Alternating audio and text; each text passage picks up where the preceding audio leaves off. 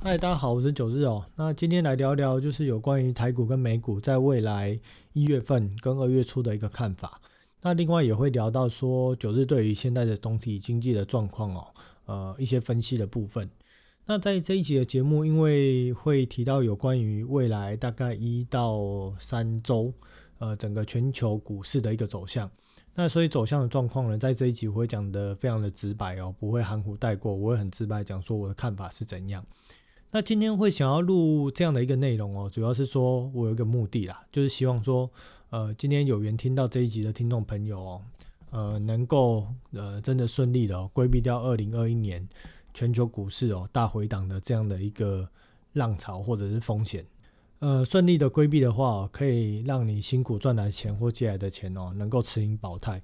在未来股市真正落底的时候，能够有钱可以逢低布局。去做一次哦，真正的财富重分配。那对于今年很多人，如果就是很坚持要在股票市场里面继续去投资、去交易、去玩的人哦，呃，特别可能这边有一些朋友可能是借钱去玩的，那可能今年过后对人生哦会感到非常的扼腕。好，那接下来就进入这个内容主轴哦。那近期大盘呢非常的强，那这个强呢其实也如同之前在前面几集就有提到，就是。呃，最疯狂的一段还没开始。那最疯狂的一段呢，大概就从呃上个礼拜，也就是大概从一月呃一月四号这一周就开始了。那未来在呃就是一月十一号这一周到一月十八号这一周，全球股市哦依然会强十分的强悍。但是近期的大盘强，主要大家看到指数在涨哦，基本上指数在涨，呃，大概都是拉一些所谓的全指股。那特别几档指标性的标的啊，像是台积电、红海、联发科、台达电，那甚至在上周五连金融都开始拉，因此说指数在上涨的过程中哦，其实很多股票并没有上涨，有些股票在大概呃十一月份哦涨蛮多的，像是在钢铁类股或航运类股，在十一、十二月份涨蛮多的，但是在一月这个时间点看起来哦，已经涨不太动。未来的这些钢铁跟航运类股可能会怎样呢？基本上，未来的钢铁跟航运类股应该会在两个月内的时间里面开始回落，就如同去年年初生技股的上涨，涨到最高峰大概是七月的时候，上涨之后呢，其实很多个股渐渐的已经快要盘跌到原本起涨点的位置。那未来两个月内呢，也会看到钢铁跟航运类股走出这样的一个走势。而刚有提到最近指数的一个推动哦，主要就是由台积电、红海、联发科、台达电，那甚至上周五金融开始接棒嘛。而在未来的一月十一号开始的这一周，以及一月十八号的这一周，依然会由这些全指股继续去推动。那可能主轴会是在所谓的呃台积电一样啊，继续的盘涨，红海一样。那再来就是所谓的塑化类股、金融类股，哦，这些比较带有全职性的，类似像什么啊台化啊。呃，南亚，或金融类股这些，会慢慢的一直去，呃，每天会慢的、慢慢的涨，慢慢的涨，那会让整个指数哦一直向上推升，向上推升。那就目前指数来看哦，到可预见的一个高点估算哦，大概还有五到七个 percent 左右的空间。因此说，在上周五指数的收盘在一万五千四百多点嘛，那基本上过一万六千点这个位置整出关卡，呃，几率是非常高的。可是呢，在往这个一万六千点关卡继续挑战的这个过程中哦，其实很多的个股开始不太会上涨，或会开始进入所谓的震荡盘，因为有一些大户他可能会开始进入一个出货的阶段。好，那为什么这些大户会开始出场呢？主要是因为说，呃，除了本益比太高之外哦，包含了短期的技术面，就是在收盘价跟均线中长期的一个均线的乖离率太大。那另外就呃，到过年前哦，大概也只剩下一个月的时间，所以有一些大户或中实户哦，会慢慢来去做退场。那在这个过程中呢，未来的就是提到的一月十一号开始到一月大概二十几号这段期间哦，就会是在传说中所谓的呃陌生段的一个行情。那这个陌生段的行情呢，会涨得非常猛烈哦，可能甚至可以见到台股一天涨个呃四百点这种行情。那这种陌生段行情，主要是因为为了要让这个很多的没有进场的法人或者一些投资机构，他们这些操盘人为了被迫这些绩效的压力而去进场去追这些股票。那另外呢，就是会想要让一些可能等了好一阵子都没有机会出手的呃一些散户手痒去追股票，这是所谓的国际银行家控盘者去拉这个陌生段的一个最主要的一个目的。那因此呢，这个先前也有在节目提到嘛，就是有暗示到说这一波的高点位置大概在什么时候，就是大概在春季。那这里所谓的一个春季呢，指的是农民历上面的立春哦，也就是大概在国历的二月三号前后，可能就会见到全球指数这十二年来大多头的高点，大概就会在这时间点结束。而在未来的国历的二月、三月、四月，行情呢，从目前观察来看哦。会走出一个比较快速的回档，快速的拉回，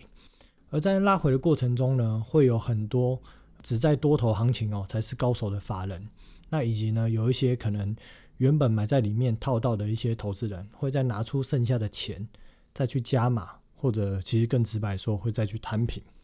但是这次的加码之后呢，其实整个行情它并不会上去，而会一路盘跌，大概到今年的第三季，大概就是九月、十月这个时间点。那当然讲了整个行情在未来大概一到三季的看法哦，这个当然是要呃有所依据去预估或去分析这件事情啊。毕竟我不是什么印度神童，还是 KFK 这种预言家，还是未来人。我是根据行情的走势跟过去的交易经验，以及去揣摩这些国际银行家时间轴的规划，所以做出这样的一个推估。而我们要永远记得一个很重要的一个观念哦。交易的重点永远都不在于自身看法的预测，而是在于持续去观察盘面，并且揣摩国际银行家的行为，而去做出应变。这个才是交易最重要的一个观念，以及最重要的一个做法。因此说，如果之后的行情哦有什么变化的话，我依然会在节目里面哦再另外做说明。好，那至于说为什么九日会认为行情会是这样的一个看法，这个部分我们先来谈谈所谓的大总体经济面的一个部分。呃，自从二零零九年以来哦，从 QE one 到 QE four，联总会其实创造了市场至少六兆美元以上的活水，而这只是投入的资金哦。一般来讲，在金融放款的层数哦，大概会乘以十倍的效果，所以这个六兆美元的资金大概创造了六十兆美元的市场规模。那如果以台币换算，大概就是接近一千八百兆这样的一个活水哦。从二零零九年到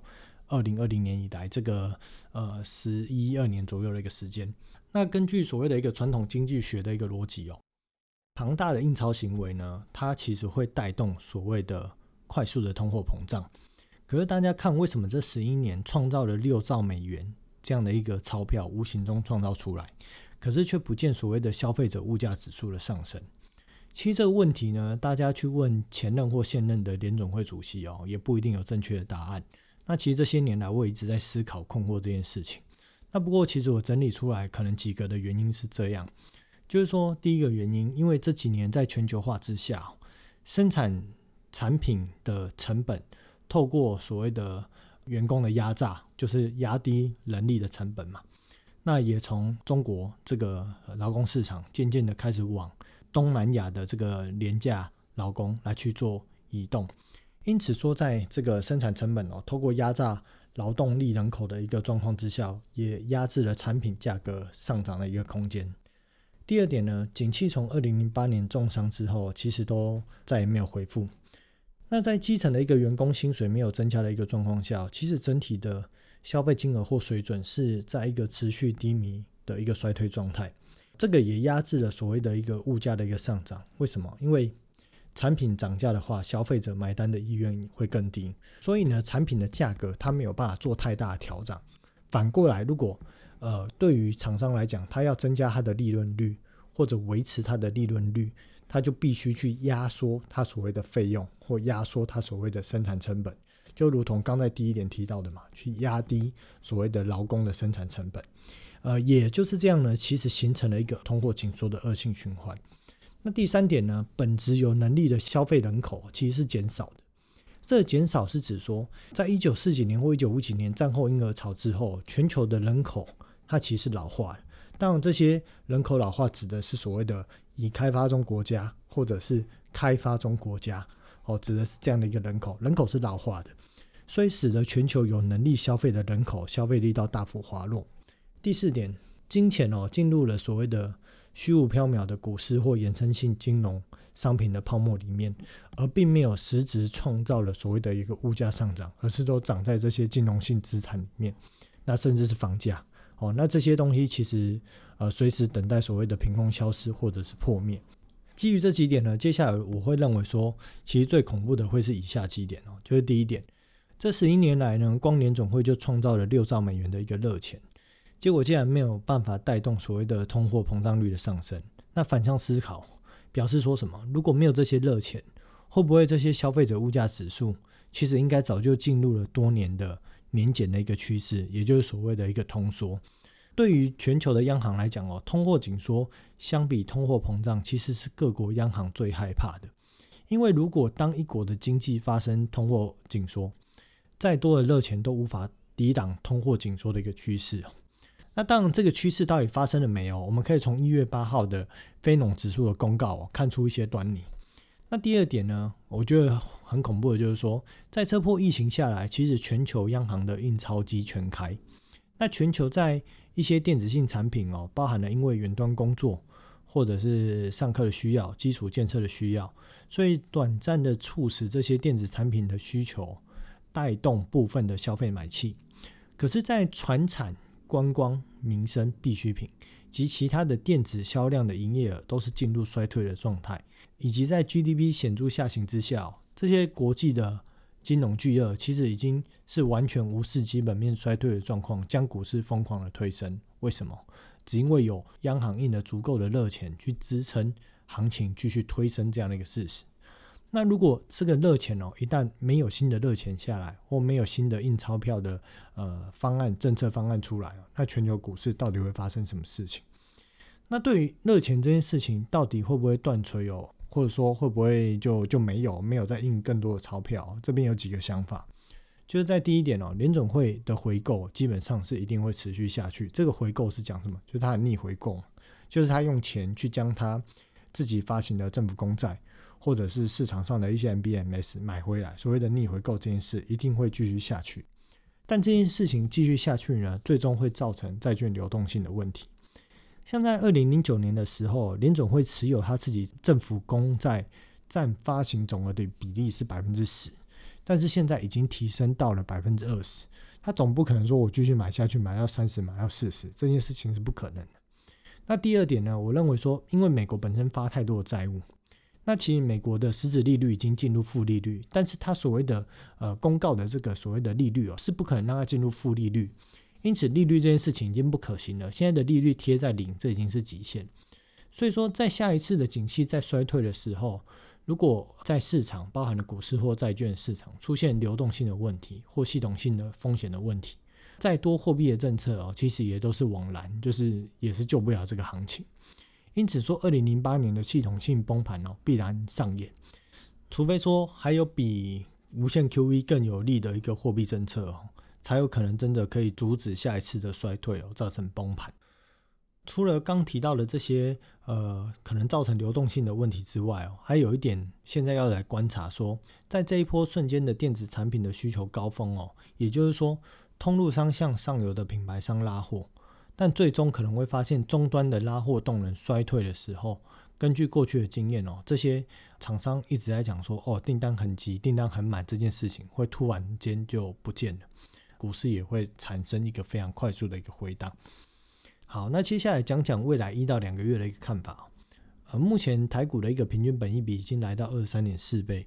而我们可以去看证交所公告的平均值利率哦，是惨到连三个 percent 都不到，只有二点九九 percent。那过去一个多月，其实我一直在观察这个行情，就是说，国际银行家他到底想要把这个行情的高点控在一月底，还是二月底？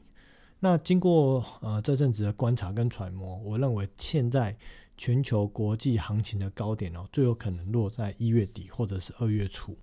那这个主要时间点会设定在这里，是考量了几个层面哦。第一点哦，包含了说台股本身还有多少拉抬的空间。那第二点就是这样的一个空间，必须要做出所谓的陌生段喷出的这种激情行情。那第三点，在肯德基爷爷就是拜登哦上任之后，市场会给予大概一周多左右的时间，做一个幻想的空间。那以及这个疫情呢，因为持续在失控嘛，所以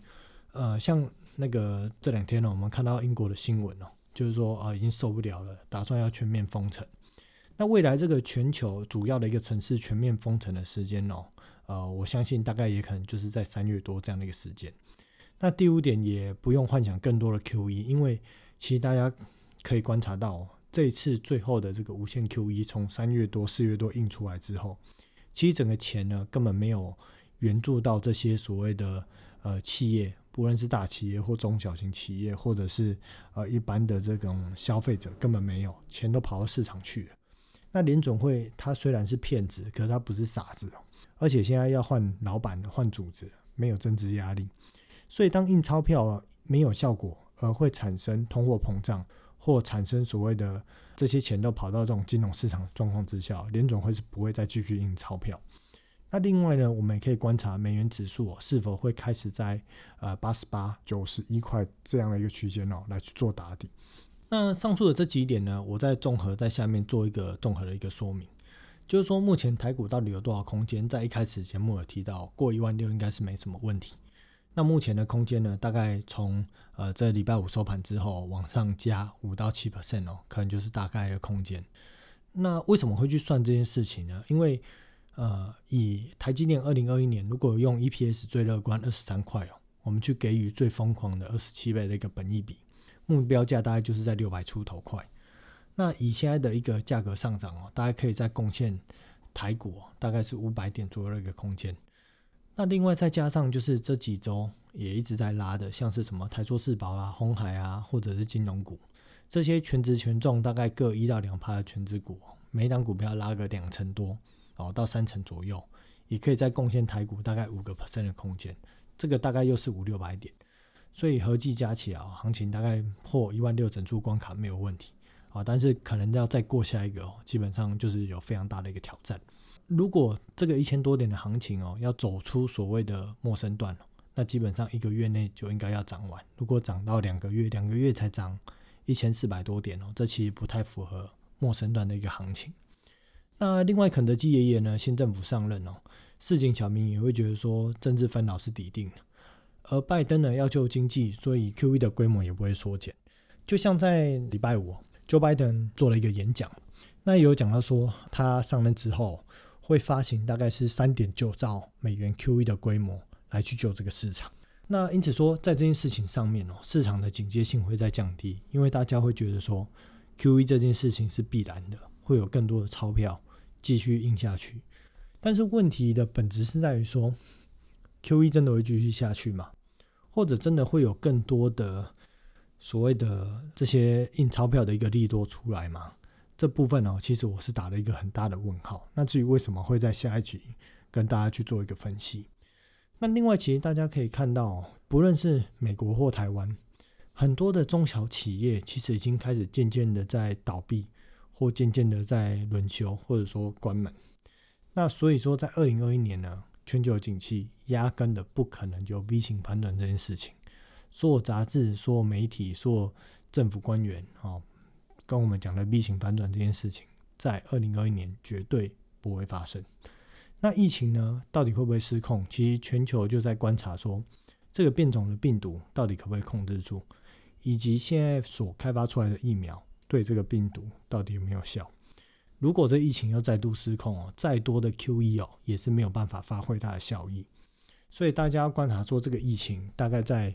三月中左右发展的一个状况会是怎么样？